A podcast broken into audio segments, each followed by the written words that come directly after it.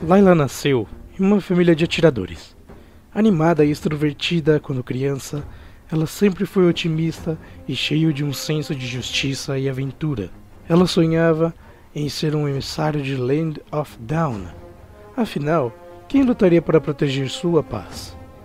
Seu pai era o mestre de armas de fogo mais famoso da cidade dos eruditos de Down. Mas quando criança, Layla não estava interessada nas invenções de seu pai. Quando ela cresceu, ela desejou se tornar um famoso mago e estudar na Academia de Magia, onde poderia estudar a magia de seus sonhos. Mas infelizmente, a realidade era cruel. Seus sonhos foram rejeitados por seu pai sem coração, que sonhava com um dia em que a cidade dos eruditos ultrapassasse a academia de magia em fama e em poder. Ele passou seu tempo pesquisando a melhor tecnologia de armas de fogo que seria mais poderoso do que qualquer coisa possuída pela Academia de Magia. Em sua pesquisa, ele consultou muitos antigos registros antes de descobrir que nas profundezas do Abismo do Sul havia uma pedra mágica que, se aproveitada, poderia ser usada para produzir armas de fogo de poder incrível seu objetivo de superar a Academia de Magia era agora o seu alcance. Não prestando atenção às preocupações de sua filha e esposa, ele embarcou em uma perigosa expedição ao abismo. A entrada estava longe, mas seu pai finalmente encontrou a pedra mágica que procurava na beira do abismo.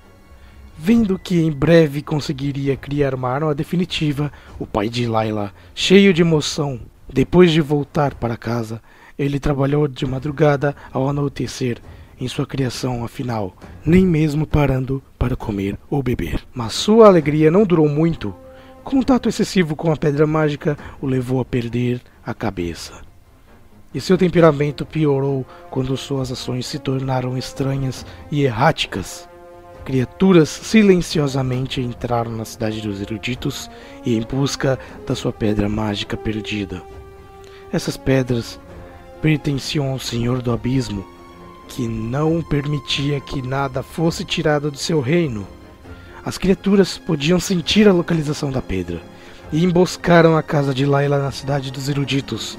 Sua mãe foi morta e seu pai perdeu completamente toda a razão.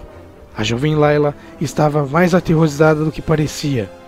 Ela também seria vítima das garras desses seres estranhos no último segundo, seu pai apareceu e afastou os atacantes, deixando Layla sem esperança, exceto pelo recém-criado Malefic Canon do seu pai.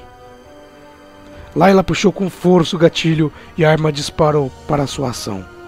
Assim como os monstros saltaram para atacá-la, as energias da arma eram tão fortes que suas ondas de explosão atingiram até mesmo seu pai. Não mais pensando, ele olhou silenciosamente para Layla, antes de segurar seu braço machucado e pular pela janela. Foi então que o pai de Layla deixou a cidade dos estudiosos. Layla então decidiu que aprenderia a tecnologia por trás do canhão maléfico e representa a cidade dos eruditos em todo o país, enquanto ela procura por seu pai.